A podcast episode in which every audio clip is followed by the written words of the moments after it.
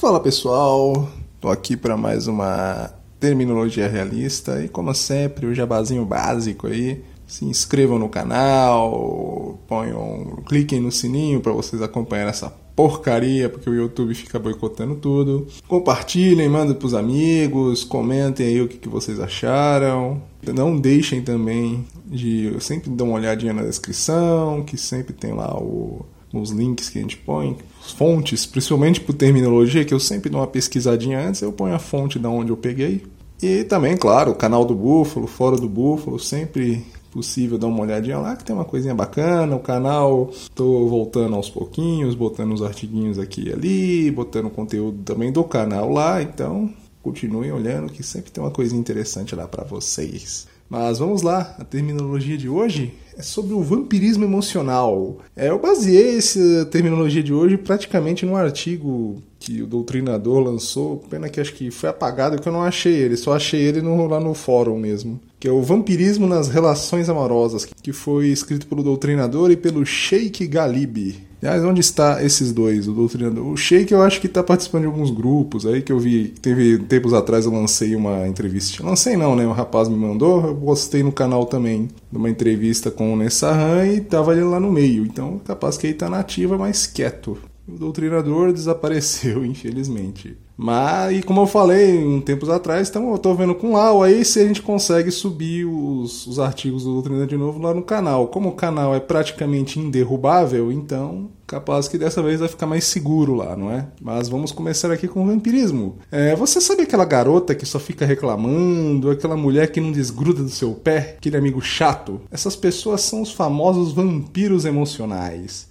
que roubam nossas energias no dia a dia. Então a gente vai falar um pouquinho deles aqui hoje. Lembrando que o artigo que eu vou pôr na descrição aí é o texto completo que tem bem mais coisas. Aqui eu fiz só um apanhado, um resumidão para vocês terem uma ideia. Né? Vai ficar até um pouco extenso, mas o artigo é bem maior, tem bem mais coisa. Recomendo dar uma lida também que tá legal. É, e quando a gente tá. Mas vamos voltando aos vampiros aqui, vamos voltar ao Michel Temer. É...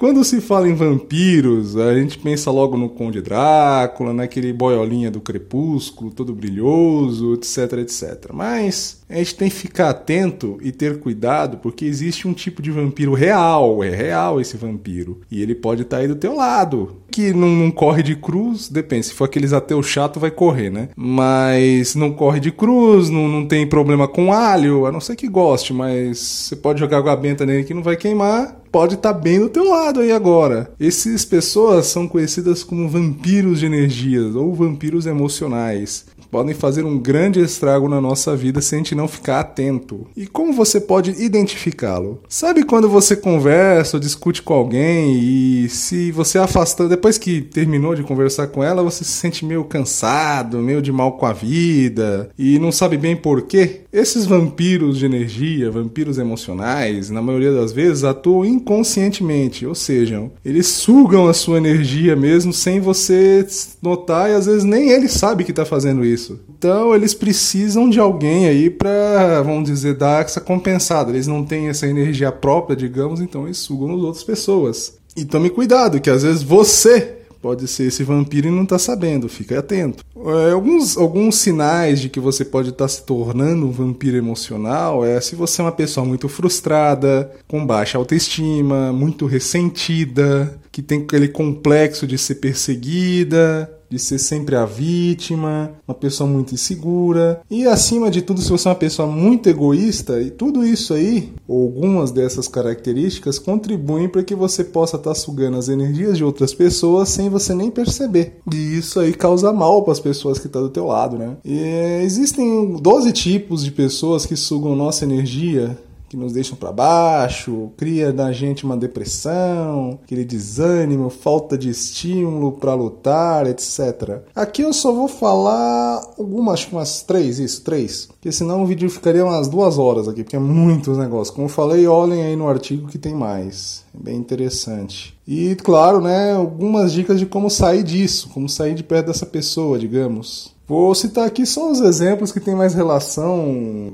homem e mulher, digamos assim, que é mais que acontece entre homem e mulher, digamos, mas Isso aí não se limita só a isso. Vamos lá. O vampiro emocional, né, que eu acho que é o principal deles, é o tipo de indivíduo que durante a infância não teve amor e carinho dos pais. Então, ele se torna ao longo da vida uma pessoa altamente carente de afeto e dependente da atenção dos outros, chegando a se programar inconscientemente para atrair uma outra pessoa com o mesmo problema que ela. O vampiro emocional tem como característica aproveitar-se desta situação e começar a cobrar amor, carinho, atenção quase todo o tempo. Sabe aquela mulher ultra carente que fica te enchendo o saco, não desgruda do teu pé, a mulher pentelho, como diria o Mr. Catra? É, é, é isso aí, praticamente isso aí. E com isso ela acaba sugando a tua energia e muitas vezes você não sabe nem se falar não. Às vezes você fica com pena da pessoa, ou você é muito carente e até acaba se complementando, digamos assim. E ela vai te sugando, sugando, sugando até tu ficar, causar alguma bobagem, ficar deprimido, morto aí, não sei, morto que eu digo não morto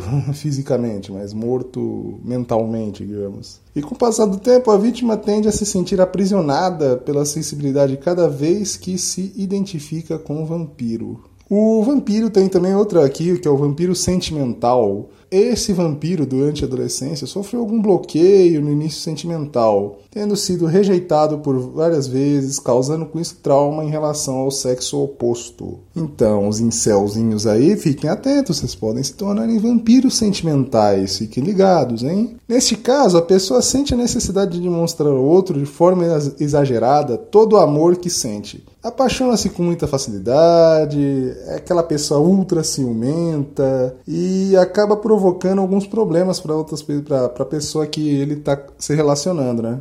Ele tem sempre aquele medo irracional de perder o amor dela, sufoca, ele é um cara aquele que fica sufocando a pessoa, sabe? É, tem muito, acontece muita menina que assim, fica sufocando o cara, é, tem um medo maluco de traição, e assim, uma vizinha, hein, se, um, uma coisa que eu notei, assim, assim, se a pessoa falar muito de traição, que você está traindo, cuidado, pode ser ela que esteja traindo, né? fiquem ligados. Mas vamos continuar aqui.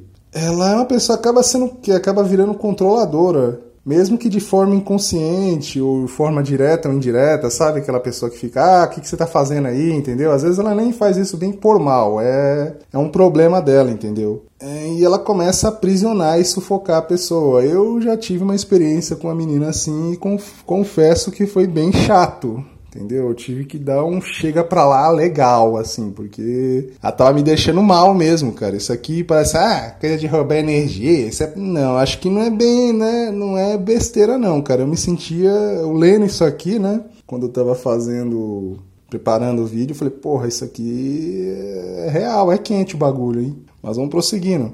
Tem também o vampirismo sexual, que é o tipo de vampiro que se programa mentalmente para seduzir as suas vítimas, criando uma dependência sexual nela. Isso é, envolve-se com pessoas carentes de amor e afetividade, fazendo com que elas se sintam muito bem no seu relacionamento sexual com ela. Fingem amar, faz promessas de casamento, de felicidade eterna, etc, etc, né? Mas em seu interior, apenas satisfazem seu ego durante os momentos de prazer, criando em torno de sua vítima uma programação inconsciente da necessidade de sexo, prendendo sua vítima nisso. E também outro tipo de vampiro que temos aqui é o vampiro conjugal, que é aquele que se sente bem inseguro quando vê sua vítima dependente dele em todos os aspectos. É um tipo de vampiro que costuma manter sua vítima em cativeiro, mantendo-a dentro de casa, proibindo de sair, de trabalhar, passear, etc. Não deixa a pessoa ter uma vida própria, entendeu? O vampiro conjugal geralmente é uma pessoa insegura e tem medo de ficar só. E sua única segurança é ter a vítima a seus pés, situação em que se aproveita de sua ignorância, fragilidade, dependência financeira e indiretamente provoca nela um sentimento de culpa em relação aos filhos, família e sociedade em geral. Graças à ação deste vampiro, a vítima acaba entrando em depressão profunda, perdendo a vontade de viver, a fé em Deus, caso a tenha, né? E a pessoa acaba se anulando e alienando-se completamente do mundo, das coisas e das pessoas, tendo como consequência uma vida curta devido às doenças que acabam surgindo nela. E é óbvio, né? Eu tenho que dar aqui umas pequenas dicas é, de como evitar esse tipo de ataque e lidar com esse tipo de gente. Que, como eu falei, pode ser qualquer um, até sua mãe pode ser assim, seu pai, namorada, entendeu? Pode ser qualquer um do teu lado. Acho que a dica principal de todas é não fazer o jogo do vampiro não se envolver em discussões intermináveis e sem propósito. A irritação nos desequilibra muito. Não entre na onda de negatividade que está no ar e fuja das conversas fiadas com ele. Também evite se influenciar com as palavras do vampiro. Seja positivo, não se puna, concentre-se no presente, não se aborreça e não, não o faça te deixar com medo. Sinta fé, tenha fé em você mesmo. E caso essa pessoa não aceite ajuda ou esclarecimento, muitas vezes se afastar dessa pessoa acaba sendo o melhor remédio, como eu falei no caso da menina aí. Chegou uma condição que tava ficando doido, doido que eu falo, para baixo assim, e fala, meu, chega, acabou, troquei por outra. e foi uma das melhores coisas que eu fiz na vida, de confesso para vocês aí. Mas como nem sempre é possível afastar certas pessoas, por exemplo, um pai, uma mãe, um irmão, né? O melhor é tentar entender por que aquelas pessoas estão em nossa vida. Muitas vezes as pessoas problemáticas são verdadeiros instrutores na medida em que nos incentivam a cultivar a paciência, a compreensão, a criatividade e até mesmo o perdão. Mas em qualquer situação, o conselho é sempre o mesmo: nunca se misture com a energia do vampiro. Mantenha sempre a calma, o bom humor e a positividade, que sem dúvida são as nossas maiores defesas contra isso. E além dessas dicas, outra coisa que eu acho bem interessante é cultivar a compreensão e a compaixão, que são coisas absolutamente positivas e que te fortalecem. Lembre-se que o vampiro, acima de qualquer maldade, já que a maioria age sem nem se tocar do que está fazendo, são pessoas que têm profundo desequilíbrio e que estão precisando de ajuda.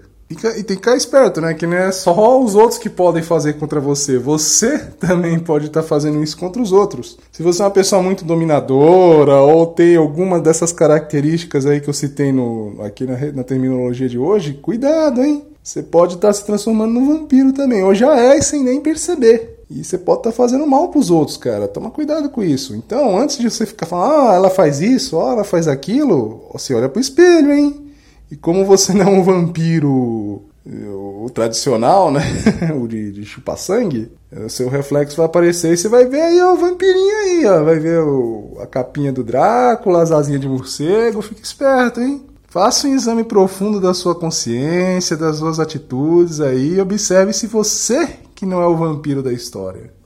Mas é isso, meus amigos. Espero que tenha sido instrutivo o vídeo de hoje, que sirva para vocês tanto identificarem vampiros que estão querendo o seu pescoço, ou se você é um vampiro que quer o pescoço dos outros. E como sempre, né, meus amigos, curtam, compartilhem, nos ajudem no Apoia-se, que já tem um pessoalzinho nos ajudando aí. A gente vai ver de, claro, tem que criar umas vantagenzinhas para vocês, né? Porque quem quer rir tem que fazer rir, então a gente tá pensando aqui que como é tudo é novo, tem que dar tem que dar um tempinho pra gente aqui, né? Tipo, e aprendendo como lidar com este novo universo, digamos. Mas chega de papo por hoje.